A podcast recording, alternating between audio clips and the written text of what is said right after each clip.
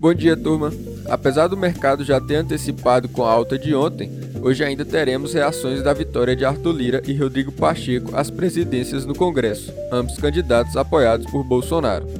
A esperança agora é que seja retomada a agenda econômica e o tom das negociações entre executivo e principalmente a Câmara sejam mais conciliadoras.